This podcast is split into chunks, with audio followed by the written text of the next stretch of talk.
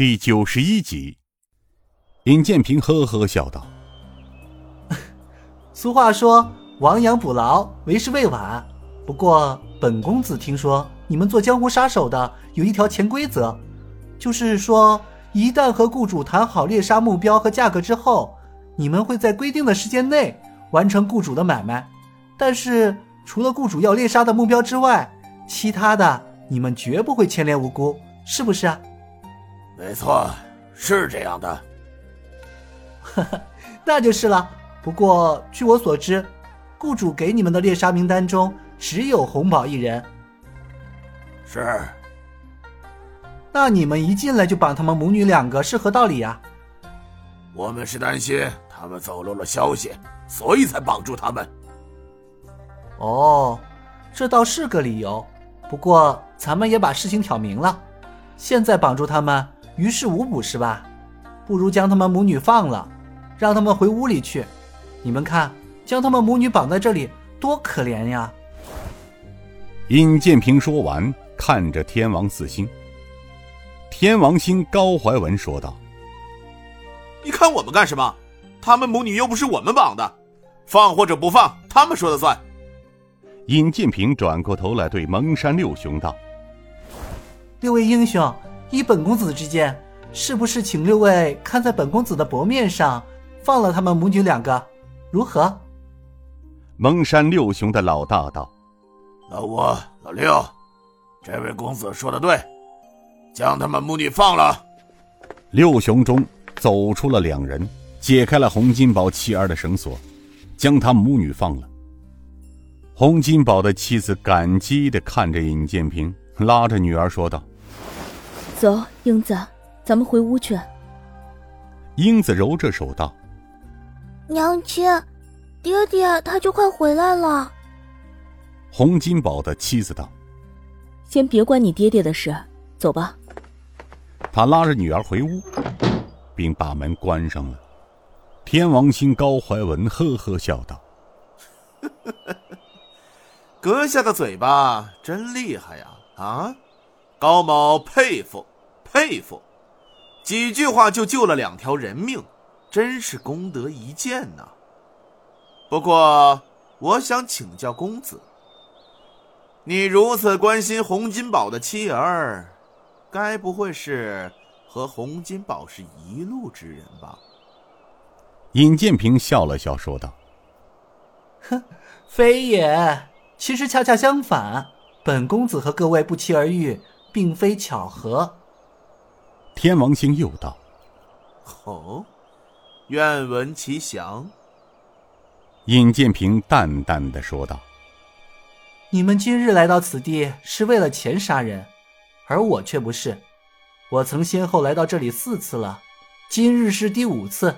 很简单，我是找他报仇的。”公子和洪金宝有仇，仇深似海。公子能杀掉洪金宝？哼，杀得了，杀不了，过后方知。哼，这就怪了。刚才公子却从蒙山六雄手里救了仇人的妻儿啊！这有什么好奇怪的？因为洪金宝昔日与本公子结仇的时候，他还没有娶妻生子呢，所以本公子认为他的妻儿与本案无关。尹建平刚说到这里。他眉头一皱，轻声道：“水上飞洪金宝，既然回来了，为何还不进来？”哈哈哈哈哈哈！此刻，只听得门外哈哈大笑，大门开了，水上飞洪金宝出现在院子里。他看了看院子里的人，沉声道：“让各位久候了。”尹建平依稀的记得。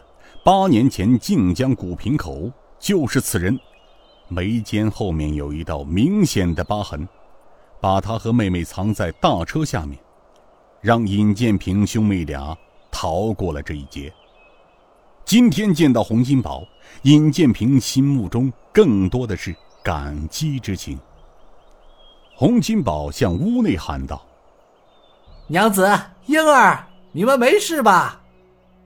屋内传来他妻子和女儿的声音，相公，我和婴儿没事。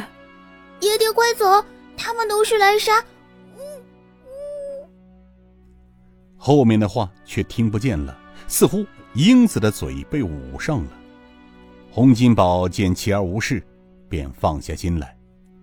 他看着院子中的天王四星道：“四位应该就是江湖传闻的天王四星吧？哈哈，对付一个区区的洪金宝，什么人能够请动天王四星啊？”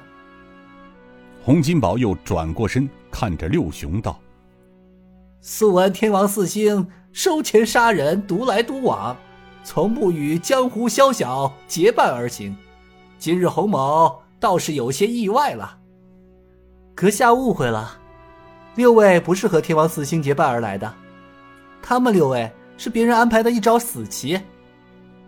洪金宝呵呵笑道：“好，真是有意思。我似乎明白了，用六位将洪某引出，然后天王四星同时。”从暗中发难，好高明的引蛇出洞啊！哎，那你呢，公子爷？你该不会是到我家来串门的吧？尹建平笑道：“哼，当然不是了。本公子今日来你家几次了，今日终于见到阁下了。”洪金宝幡然醒悟，说道：“哦，我知道了。”前几日就听说有一位公子到家里找洪某人，那个人就是你吧？尹建平点了点头，说道：“不错，正是本公子。这就是了。但不知公子找洪某人有什么事情啊？让公子三番二趟的来郑家村，杀你！”